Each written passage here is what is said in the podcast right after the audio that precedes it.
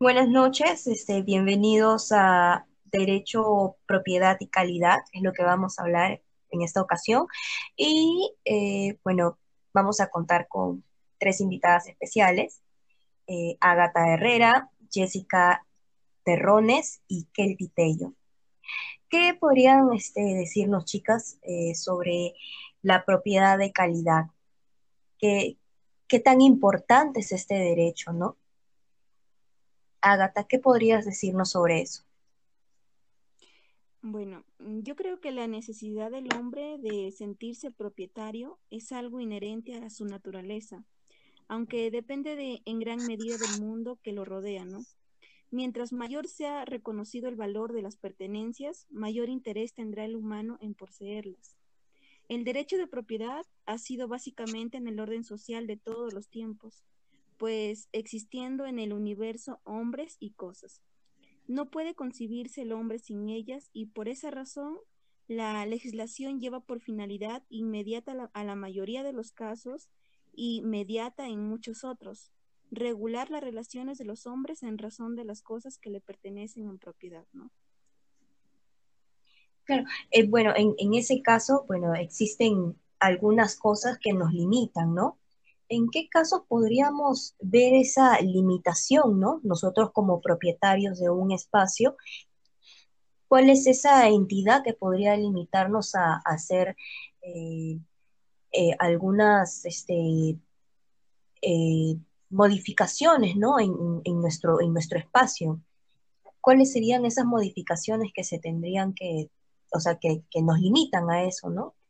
Bueno, en este caso, ¿qué, ¿Qué podrías decirnos, Kelty, respecto a, eso que nos limita a, poder... Hola. ¿Me escuchan? Sí. Sí. ¿Me escuchan? Sí, sí, te escucho. Ya no se escuchó nada de lo que me dijiste. No te escuché la última parte. Mm. Ya, eh, lo que pasa es que respecto a lo que estaba hablando Agatha, eh, este, estaba hablando sobre, me parece, sobre la pertenencia del espacio, ¿no? De una propiedad.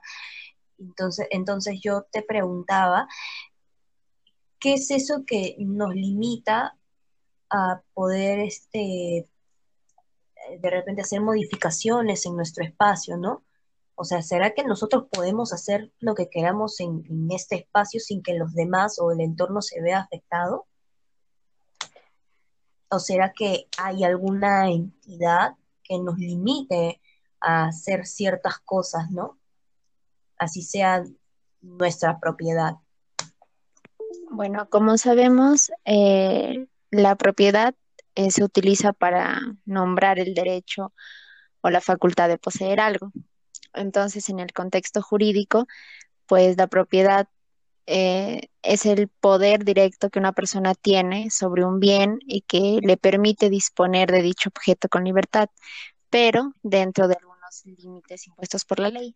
Entonces, los, creo que los derechos fundamentales no son en absolutos eh, ilimitados, sino que en verdad se encuentran sometidos a una serie de restricciones, que provocan que su titular, el propietario, no pueda, bueno, ejercer un determinado privilegio en ciertas circunstancias, por el mismo hecho de que existen límites impuestos por la ley y también por ciertos parámetros que de alguna manera nos da la sociedad.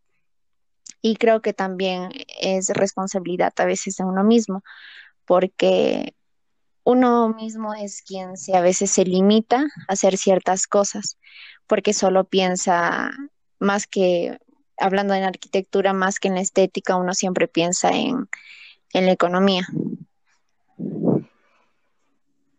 Claro, en el hecho de verse beneficiado, ¿no? Ahora, por ejemplo, yo he escuchado que en algunos países, ya, este, no siempre se puede construir edificios muy grandes al costado de una casa pequeña. ¿Por qué? Porque ensombrece la casa. No sé si se han dado cuenta que en algún momento eh, ha habido una casita y un montón de edificios alrededor. Hay, algunos países que está prohibido eso, porque, mm, o sea, te beneficias tú, pero la persona o las personas que viven al costado se quedan totalmente ensombrecidas, ya ni siquiera el sol da a, esa zona, ¿no? Desde, de su propiedad. Y es lo que les pasa ahora en día, este, con ese boom inmobiliario, les pasa eso a muchas personas.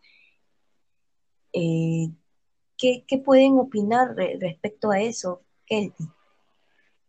¿Hay alguna solución que se pudiera plantear de repente acá, ¿no? Que, de repente quizá eh, hayan algunos parámetros que puedan este, ayudarnos en eso o o si existen acá o todavía no se han dado. Sí, has mencionado cosas importantes, ¿no? Eh, por ejemplo, que en otros países es más estricta la, eh, la normativa en cuanto a construcción y a obtener beneficios, pero también eh, a ejercer el derecho a la propiedad, pero también a basarse en los deberes que tiene el propietario, como es respetar la propiedad de al lado, ¿no? La propiedad de al, lado, de acuerdo a lo que está establecido en las normas, creo yo, de la entidad que gobierna eh, la ciudad inmediata de la que estás hablando. Entonces, eh, cosas importantes como derecho a, al ejercicio eh, que establece. Hay, hay, hay una equidad. Lo que pasa es de que el, municipio, o sea, busca el bien para todos. Ahora, de, partiendo de ese punto, podemos orientarnos a lo que vendría a ser áreas verdes, que en realidad vendría a ser un beneficio para todos, ¿no? tener áreas verdes es un beneficio para todos, porque si de repente nosotros ponemos un parque, es algo, es un área en común con el, con, que, vamos a compartir con las personas, ¿no? Con las personas que viven en torno a, ese parque. Vamos a sociabilizar, se va a volver un espacio recreativo. Entonces, va a ser un espacio para todos, para todos por igual, porque todo, todo el entorno va a poder acceder a eso. Sí, eh, entonces, eso, hay ciertos parámetros que se implantan para que sea en beneficio a todos. Claro, lo que dices contiende con la idea que está establecida sobre propiedad, ¿no? Eh, propiedad eh, es prácticamente perteneciente a un individuo y se mueve este concepto de individualidad y pensar en mis beneficios. Eh, pensar en un área verde estaría abarcando en ceder mi propiedad para un bien eh, que va a beneficiar va a beneficiarme de manera indirecta pero también va a contribuir a las áreas verdes que eh, están en la ciudad no para para la ciudad para la ciudad misma entonces creo que ahí está la contienda entre la propiedad y áreas verdes que debería tratar de llegar a, un equilibrio y a un acuerdo. Eh, creo que por eso está establecido que la propiedad y el derecho eh, sobre la propiedad, perdón, eh, también implica, gracias al, al, concepto jurídico, que también tiene deberes incluidos, ¿no? La propiedad tiene límites para ese derecho. Ahora, a, ahora a lo que tú te refieres es que, por ejemplo, estás hablando de un área verde que está dentro de un área o una propiedad privada. ¿De qué manera esta puede contribuir al, al exterior? Porque, o sea, si está dentro de unos límites, quiere decir que esa área verde va a contribuir también con los demás porque los demás no van a poder acceder a esa propiedad? ¿O de qué forma es que puede contribuir esta área verde? Bueno, eh, yo creo que en la actualidad eh, les beneficiaría más a los que están comprando una propiedad y esa área lo adquieren, ¿no? Eh, por ejemplo, este, en la actualidad las áreas verdes son bastante escasas. Debido a este déficit, ha surgido la duda de que si estas aumentan el valor de tu propiedad al, estar cerca de una, cuesta más, pues, ¿no? Según el plan regulador de las áreas verdes, eh, corresponden a los espacios urbanos predominantes ocupados o, este, o destinados a serlos. Eh, con ya sea con árboles, arbustos o plantas, y que permitan el esparcimiento y la recreación de personas en ello. Respecto a esta definición, la OMS indica que el estándar mínimo de un país en cuanto a área verde es de 9 metros cuadrados por habitante, lo cual solo alcanza el 3.4 metros cuadrados por habitante. Es un dato basado en áreas verdes con mantenimiento municipal, ¿no? Pero si a número se trata, es cosa de ver la diferencia de precios que surgen en las distintas comunas para poder definir si estas son un punto de plusvalía para los departamentos. Por ejemplo, a veces nos preguntamos este, ¿qué puede, qué puede fluctuar, fluctuar entre estos valores, ¿no? Creo que las características sería la cercanía con áreas verdes que puede favorecer alzas en, promedio de entre 10 a 20% en el valor de una propiedad. También otro punto sería que una de sus grandes características es de si tu propiedad está cerca de un área verde, tiene el beneficio de contar con una vista privilegiada gracias al espacio que te otorga el sector. Y por último, este nos indica que las propiedades que se encuentren en un rango de hasta 5 cuadras de distancia de un área verde aumentan el valor a un promedio de 500 metros cuadrados. Mm, ya, bueno. Incluso, eh, claro, está. Sí.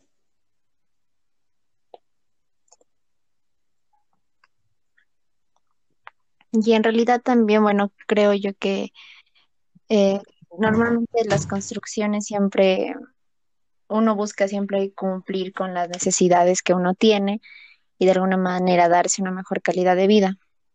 Y esto creo que no simplemente se logra construyendo, no sé, viviendas ecoamigables, sino también uno tiene que tomar en cuenta el entorno y la orientación del lugar. Pero como ya mencioné eh, anteriormente, normalmente en nuestro país lo que, lo que uno más piensa es en su economía que en su bienestar y calidad, y calidad de vida. Y también eh, últimamente los puntos medioambientales pues han ido tomando un peso bastante grande en estos últimos años, sobre todo en bueno, las naciones de Europa, pero creo que sería en realidad ya depende de cada uno cambiar nuestros propios hábitos de, consumo, entre otros. Y bueno, nuestra visión sobre temas ambientales también se ha complejizado un poco, porque ahora entendemos que nuestras acciones de aquí y hoy pues van a tener efectos en otros lugares del mundo y a futuro, no solo en nosotros mismos. Claro, ahora a, lo, que yo me refería era de tener áreas verdes dentro de un entorno o, un, bueno, un, espacio eh, privado o una propiedad, es que no solamente quiere decir que, o sea, claro, es un, es un espacio para nosotros, pero las áreas verdes igual en, donde estén siempre van a contribuir eh, a, que haya eh, un ambiente más óptimo para, las personas, eh, dependiendo la calidad del aire, ¿no? Una mejora en la calidad del aire, un lugar este, dentro de los estándares que, que da la OMS, ¿no? Para poder vivir, para que ese lugar sea este, óptimo para las personas, ¿no? Entonces, esos son los beneficios, pero no, o sea, no es algo que vaya a ser eh, utilizado de forma eh, recreativa, sino, o sea, para, este, para todos, sino que va a ser bueno, únicamente para esa persona que tenga la posibilidad de poder mantener esa área. Ahora, no todos tenemos la posibilidad.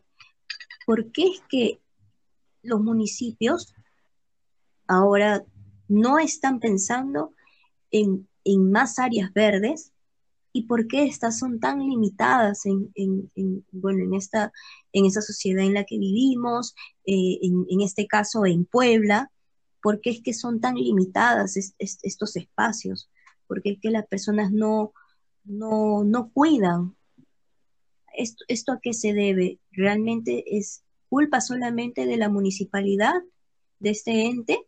¿O, quiénes más están involucrados en esto para poder contribuir a que esto suceda? Creo que el que tiene mayor responsabilidad en esto es uno mismo, pues muchas veces tenemos em, la tendencia de culpar a las autoridades de ciertas cosas, pero en realidad creo que se debe empezar aplicando estas cosas eh, de cómo implementar espacios verdes en tu hogar eh, por uno mismo, porque si uno siempre va a esperar que las autoridades, la municipalidad o entre otras, otros este, intervengan, pues siempre se va a quedar esperando. Entonces creo que los mayores responsables de esto sería uno mismo, ¿no? Claro. Mm, claro. Este, acotando lo que dice Jessica, la compañera Jessica, yo creo que en parte sí es cierto lo que eh, yo creo que la participación comunitaria este, beneficiaría mucho en tanto el desarrollo sostenible, eh, la calidad de vida y la educación ambiental, ¿no? Yo creo que la planificación este, este, cuidadosa y previsión de las necesidades de la población son claves para asegurar que una ciudad este, tendría recursos naturales. Los gobiernos locales, sin embargo, no pueden por sí solos, llevan a cabo la planificación y preparación para ello. Yo creo que los planificadores urbanos necesitan la participación comunitaria para el proceso de toma de decisiones y que estos espacios o esos espacios verdes puedan establecerse por un rango de prioridades para los, para los beneficios ambientales deseados, ¿no? Claro, se mueve todo esto, creo yo, en base a la visión que tenga también la municipalidad, que es el ente que gobierna, pongamos así, una ciudad, de, conservar estas áreas verdes y promover eh, el cuidado de ellas y también concientizar a la población, ¿no? A través de ordenanzas, que puede ser eh, lo que legalmente podría contribuir al cuidado de estas áreas verdes y a la promoción de estas y, y también la, educación ambiental que, mencionó Agatha, ¿no? que es un punto bien importante para poder valorar el área verde y no permitir que, se esté devaluando, ¿no?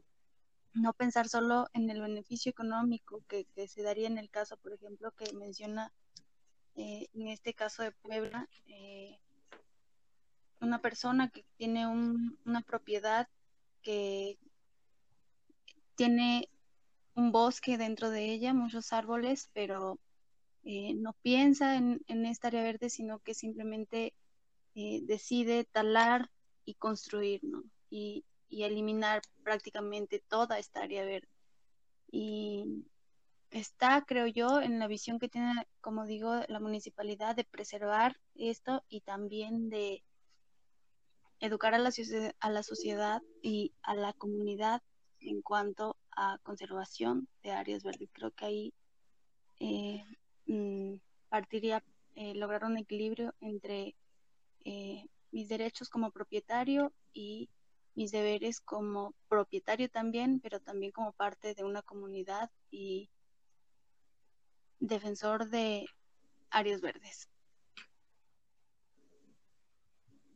Claro, entonces ahí eh, tiene un, eh, un, deber muy importante eh, o un este el, municipio no tiene tiene que tener la capacidad para poder planear y, y dar este ordenanzas. Y aparte de eso creo que debería de trabajar eh, en conjunto con la población, ¿no? Eh, para poder este, hacer este, programas donde puedan incentivar a las personas a que puedan también este, incidir o, también que, puedan este, eh, de repente socializar, conocerse y participar en conjunto.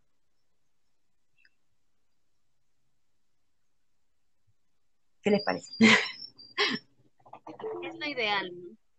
Es lo ideal lograr eh, esta participación de comunidad eh, de la mano con la autoridad que sería la ¿Cómo, cómo es que cómo es que harías cómo es que harías tú para poder qué, qué ordenanzas crees que habrían o cómo serían los programas que se darían para que el municipio pueda eh, hacer que no hayan limitadas áreas verdes, ¿no?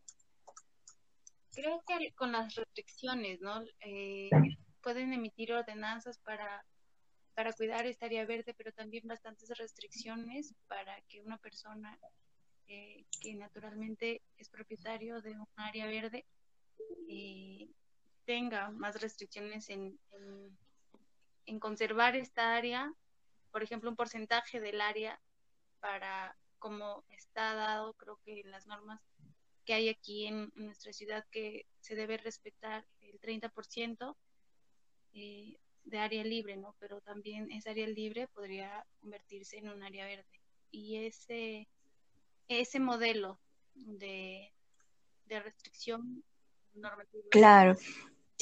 ¿Cómo, ¿Cómo sería insertar ¿no? En, en, dentro de sus parámetros que cada vez que de repente se haga una construcción, ellos puedan contribuir con un espacio de área verde, quizá por lo menos en, su frente, en el frente eh, de, la, este, de, la, construcción, en, la fachada, ¿no? para, para que este, puedan haber más áreas verdes y se pueda contribuir según las cantidades mencionadas, ¿no? que eran 9 metros cuadrados por persona, ¿correcto? Claro, se podría mm, respetar esto, ¿no? Pero tiene que ver mucho para, para responder esa pregunta el, el planeamiento urbano que haya y determinar no solo el área verde que, vas a dejar en tu propiedad, sino contribuir como propietario para que en la comunidad existan más áreas verdes, ¿no? promover eso en la comunidad, en la ciudad y en los alrededores, puede ser en el espacio urbano eh, se creen áreas verdes como por ejemplo parques y todo, pero esto tiene de la mano con un planeamiento urbano. Creo yo, enfocándolo a ese punto de vista.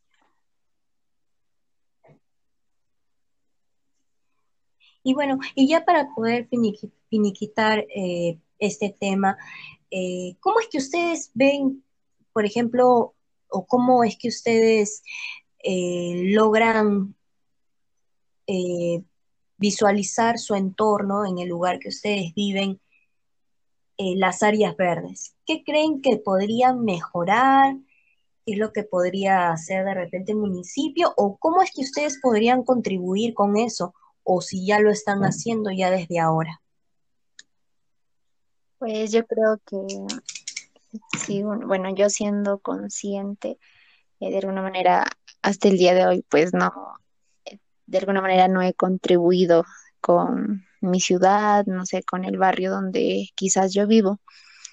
Incluso a pesar que donde yo vivo hay demás, sí hay bastante área verde, hay bastantes parques, pero a veces uno ya con descuidar eso, eso poco que tenemos, pues ya ni, ni siquiera estoy de alguna manera contribuyendo. Al contrario.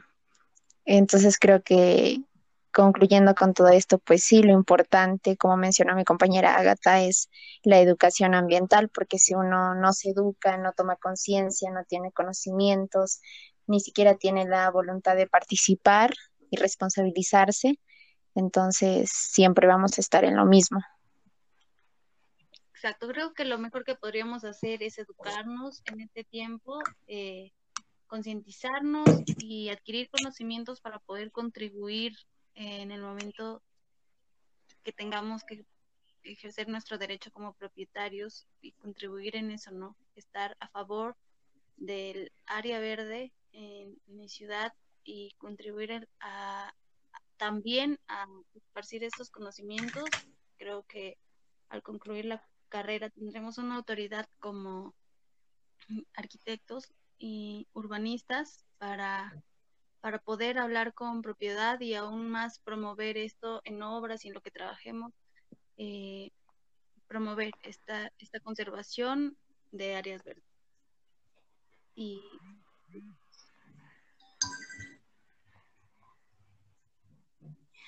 Bueno, chicas, yo solamente espero que cuando podamos eh, culminar nuestras carreras, eh, podamos también eh, incluir esto que es muy importante, no solamente para, para recrearse, sino también para nuestra salud, para los demás. Y, bueno, de tratar de, de cada vez que, que esto se pueda eh, ir insertando de forma progresiva en, nuestra sociedad y que todos podamos en algún momento ser conscientes y valorar este, todo lo que nos dan las, las áreas verdes, todo lo positivo que nos pueden dar.